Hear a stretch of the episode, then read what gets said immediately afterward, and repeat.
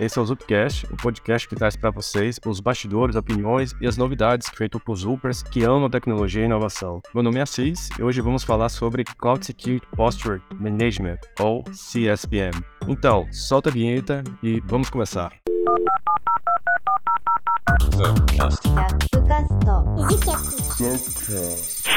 Isso aí, pessoal. Bom, hoje comigo são algumas feras, né? Tomás Barros e o Luan Costa. Fala aí, Tomás, se apresenta um pouquinho pra gente. Olá, pessoal. Tudo bom? Aqui quem fala é o Tomás. Sou o membro mais novo do time de Cloud Security da ZUP e hoje eu tô aqui com o Luan e com a CIS para falarmos um pouquinho sobre CSPL. Fala, pessoal. Meu nome é Luan, compõe também o time aqui de CloudSec e hoje a gente vai entrar um pouco mais a fundo nesse assunto massa de CSPM. Bora lá.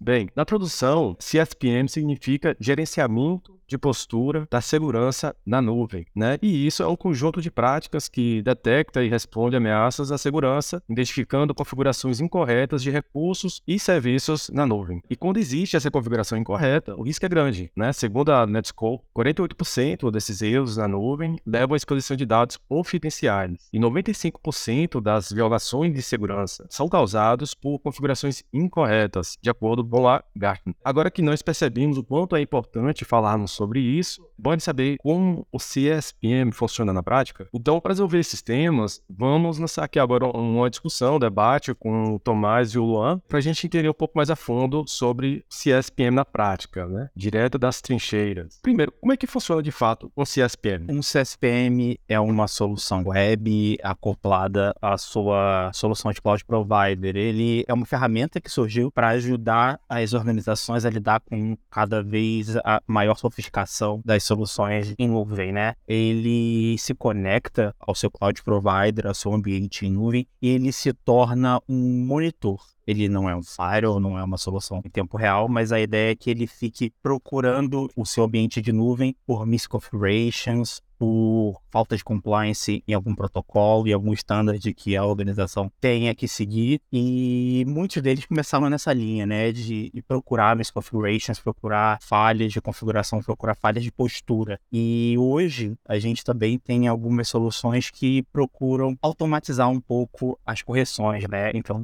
utilizam muito de IAC para fazer correções de uma forma automatizada ou indicar como realizar tais correções. Complementando talvez um pouco do que o Tomás falou aí, talvez de uma maneira até mais simples, ele vai, a grosso modo, ele vai escanear todas as suas organizações, né? No caso, seu AWS Organization, seu tenants, seu subscription dos seus tenants da Azure, entre outras clouds aí. Ele vai fazer uma varredura, um scan, ele vai apontar os riscos encontrados, ele vai categorizar esses riscos, né, é, com nível de criticidade. Todos esses riscos levantados, eles vão ter um status. Geralmente ele começa em aberto, a pessoa vai tratar, né, o SRE, o o Cloud Engineer, é, ele vai fazer a tratativa daquele risco e conforme a tratativa ele vai mudando seus, seus status.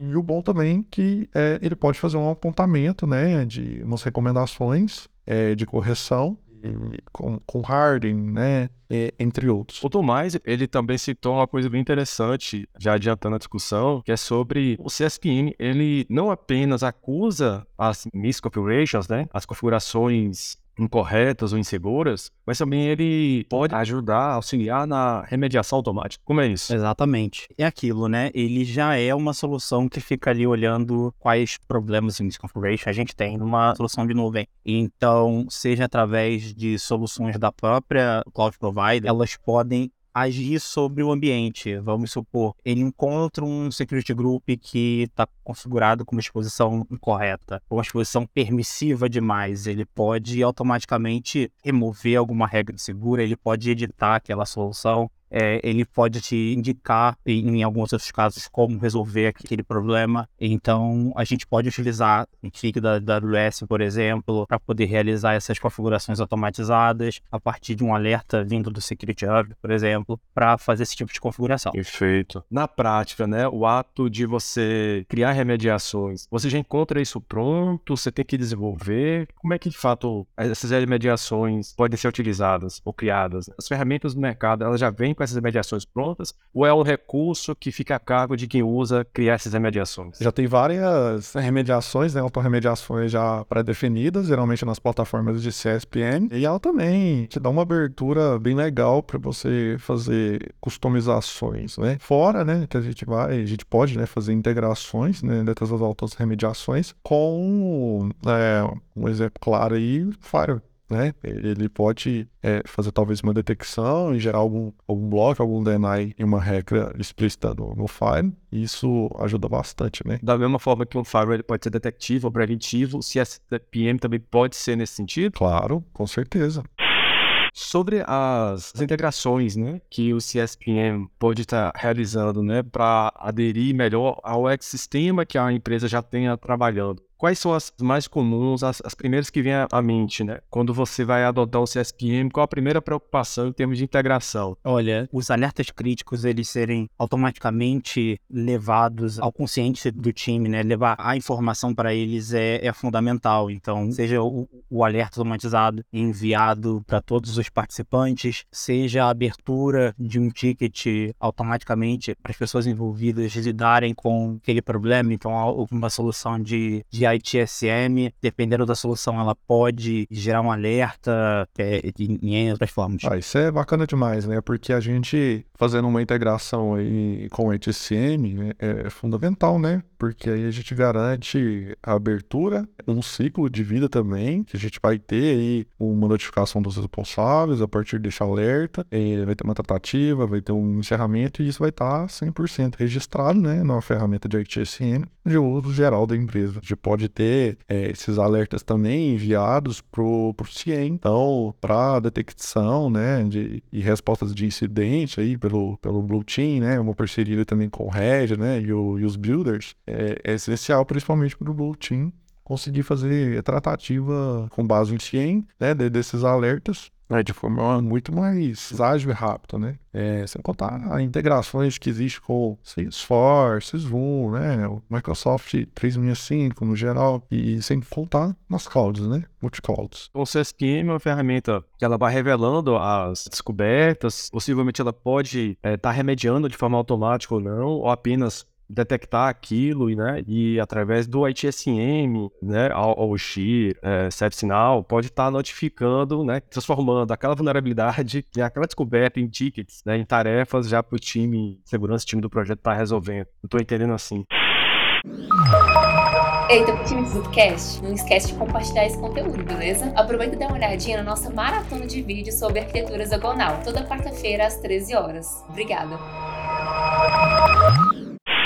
esse processo, né? Esse workflow de uso da ferramenta, a ferramenta como apoio é, ao processo de, de segurança. Como é que ele se encaixa no processo da equipe de segurança, no dia a dia? As equipes de projeto, a equipe de segurança, como é que ele vai apoiar esse processo? É, a, a descoberta automatizada e a continuidade, né, a contínua dos ativos ali em todos os ambientes, ambiente, arquitetura, né, para garantir a cobertura total em real time, eliminar pontos cegos, né, é fundamental, né? É, é identificação de ativos é, de alto risco, né, é, dados confidenciais, né, Bom, vão ajudar bastante. O apoio aí nos alertas, né, com talvez uma integração aí com um Fire, um CIEM, pode ajudar bastante na detecção, um exemplo do Bluetooth que eu, que eu comentei. Respostas rápidas, né, incidentes rápidos tratados, mitigação de, de risco, né, e tempo, é isso aí. É uma ferramenta que ela ajuda os times na governança dos problemas, na né, governança da solução de nuvem. Então, ela se torna fundamental para que nosso time de CloudSec, o Blue Team, os times defensivos eles consigam passar a mensagem de forma clara, concisa e direta para os times de projeto, né? Para os times que vão estar tá ali é, lidando com essas questões de configuração mais perto da gente, né? A plataforma em si sozinha ela não vai cumprir todo o papel, né? Então ela passa a ajudar a gente nessa gestão desses dessas vulnerabilidades, dessas falhas de postura. Então você entrega uma mensagem de forma muito rápida, concisa e fácil, né, para os times, para as lideranças, para os desenvolvedores, para os times de SRE do envolvidos nos projetos. A gente falou aqui de Blue Team, Red Team, Builders, mas a gente não falou do DevSecOps, né? Então a gente tem a a conformidade contínua também para pipeline, CI, CD, né? Então, galerinha aí do DevSecOps vai ajudar bastante. A gente pode, né, trabalhar com CSPM aí no User Close, né, de uma maneira bem elástica, estrutura de nuvem, né, pública, então ajuda bastante, né. E sobre aquelas tradicionais ferramentas de segurança, né? Elas já estão ultrapassadas quando nós falamos de nuvem. As outras ferramentas de segurança, por exemplo, File, ferramentas isoladas, né? os famosos CLID, SASH, é, YASH. Como é que essas ferramentas se integram com o CSPM na nuvem? Né? Como é que essas ferramentas né, vamos dizer, tradicionais, né, elas podem estar se comunicando né, se integrando com o CSPN? Bom, o básico fundamental nunca morre. Então, Firewall, IPS, IDS continuam sendo soluções é, fundamentais e existentes dentro de um ambiente de nuvem. É só que eles ganham novos companheiros, como o CSPM, eles ganham novas funcionalidades, eles ganham novos parceiros, né? A gente tem novas soluções de monitoramento que podem se integrar a eles, que podem ajudar os times a tomarem decisões mais assertivas e mais precisas. O ambiente de nuvem também facilita muito os times de operação hora de lidar com esses tipos de recurso, automatizando muitas das coisas que teriam que ser feitas na mão. Do, do ponto de vista de SaaS, DASH, continuam sendo necessárias. Né? As vulnerabilidades, as bibliotecas potencialmente defasadas, é, com vulnerabilidades, continuam tendo que ser analisadas. O desenvolvimento de software ele continua dependendo de integrações, de outras soluções, de terceiros. Então essas ferramentas continuam sendo tão fundamentais quanto antes. Talvez com uma nova roupagem, mas elas continuam existindo. É, eu também acredito que essas soluções soluções são extremamente necessárias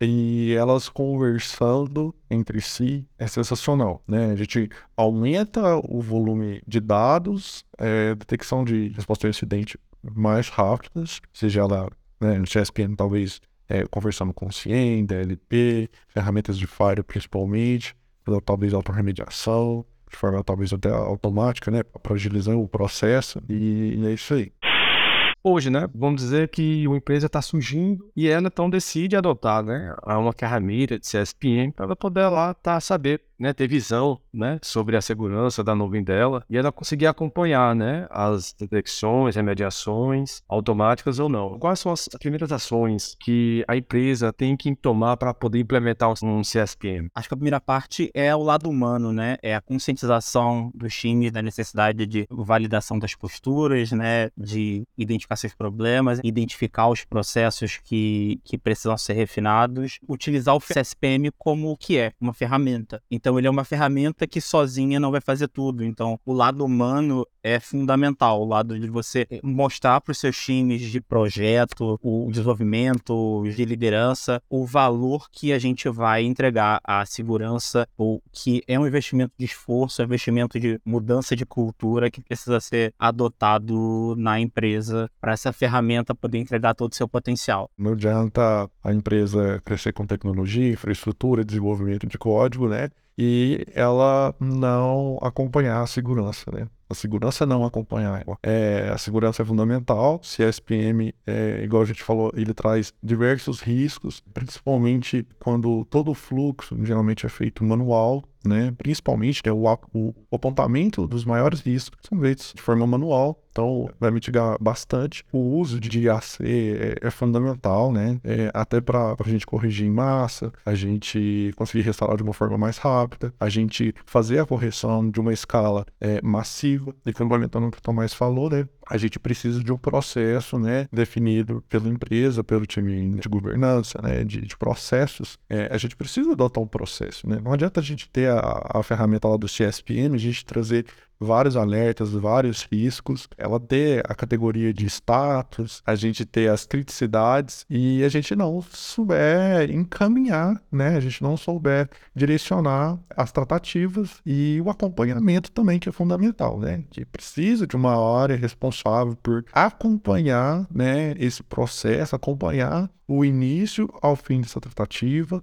com SLAs, cobrar, né, ter um SLM ali para cobrar recorrente a, a correção de, dessas vulnerabilidades, dessas não conformidades e é, o, o processo aí é essencial. Né? Então, segurança, processo. Cara, muito bom. E super concordo também, né? Acho que ferramentas são apenas ferramentas. O que faz valer a efetividade delas é o processo. Tem processo, pessoas, ferramenta nenhuma vai poder ajudar sozinho. Então, muito legal. Apesar dos processos serem importantes, ter ferramentas que de fato nos ajudem, que se encaixem perfeitamente nos processos, é maravilhoso. É difícil, é ruim quando a gente tenta adotar um processo de segurança e às vezes não, a gente não consegue ter as melhores ferramentas mais aderentes né, ao processo da empresa, à cultura da empresa. Então, quais ferramentas de fato que estão implementando o CSPM e que vocês podem estar aqui de fato é, dando como sugestão para gente? Olha, inicialmente, olhando dentro de casa, né, a própria AWS ela entrega muitas soluções que ajudam a gente a trabalhar gerenciamento de postura. Então, o Security Hub ele, ele acaba aglutinando muita informação legal é, das mais diversas soluções da Amazon, Guard Duty, Inspector, ajudando a gente a identificar falhas de conformidade quanto, quanto a protocolos, quanto ao framework de segurança da Amazon. PCI DSS. A gente também conhece o, o Zamshin, entrega uma solução muito amigável, muito interessante, multi-cloud. Então, ela lida, ela lida não só com Amazon, Azure, GCP, Huawei, enfim, tem, tem também soluções da Tenable, tem o Crawler, que são soluções que têm o potencial de ajudar a gente a identificar e corrigir vulnerabilidade. Podemos dizer sim, então, que o CSPM é o presente e futuro de segurança de dados em cloud, na nuvem? Ele é uma das soluções né, que trazem dentro de um arcabouço maior de, de prevenção a incidente de segurança, de, de, de, de, correção de falhas. Né? A gente também tem soluções de EDR, nós temos a, agentes é, que podem ser instalados dentro de instâncias é, em ambiente de nuvem, né, máquinas virtuais e seus diversos nomes dentro das, dos CSPs que ajudam a gente a identificar falhas, identificar eventuais problemas é, que possam gerar incidentes de segurança. Legal, bacana. Cara, então acho que é isso. Né, eu entendi, concordo, e é realmente um. Acho que é um novo conceito que veio né, surgindo com a cloud. A cloud veio a gente precisa de fato estar tá, é, de olho na visão né, da cobertura de segurança aqui da nuvem que a gente utiliza, né, principalmente as famosas nuvens públicas, né, as cloud públicas, AWS, Azure, Google Cloud, né, e, e, de, e demais players do mercado. Quais são as considerações finais aí de Luan e Tomás sobre esse tema? Que vocês podem dar agora para arrematar esse assunto. Bora, pessoal, bora implantar o CSPM, vamos garantir segurança, principalmente o processo, vamos caminhar os dois. Tem vários mercados, vários players de mercado. Vamos fazer uma POC. Uma POC é sempre bem-vinda no nosso ambiente aí. Testar várias funcionalidades, processo, workflow, integrações com ferramentas que a gente tem é, dentro da nossa casa, né? Então, é bem legal. É bem na linha do que o Luan falou mesmo. É, primeiramente, começar pelo processo humano da coisa, né? Identificar, é, mostrar para as organizações o, o, valor que tem na hora de você validar a postura, de você identificar, identificar misconfigurations. Em seguida, olhar para dentro de casa, identificar qual solução tem no mercado é, é melhor para o seu ambiente, para as suas necessidades. Tem muita solução para todos os bolsos e todos os gostos e partir para a experimentação, identificação de prós e contras, de pontos positivos e negativos da sua aplicação e colocar tudo isso em prática, né? Eu acho que esse é o, é o, é o, é o recado. Bom, pessoal, super obrigado pela participação em mais um episódio do nosso Zupcast. Muito bom o papo de hoje. Lembrando que, para quem quiser conhecer mais sobre quem participou desse episódio, todas as redes sociais estarão na descrição desse podcast, assim como todas as referências citadas. E não se esqueçam né, de seguir o nosso podcast, nosso Zupcast, nas plataformas de áudio e no YouTube, para acompanhar os próximos episódios e também nossas redes sociais, arroba Zup Innovation. Valeu e até a próxima, pessoal. Até mais.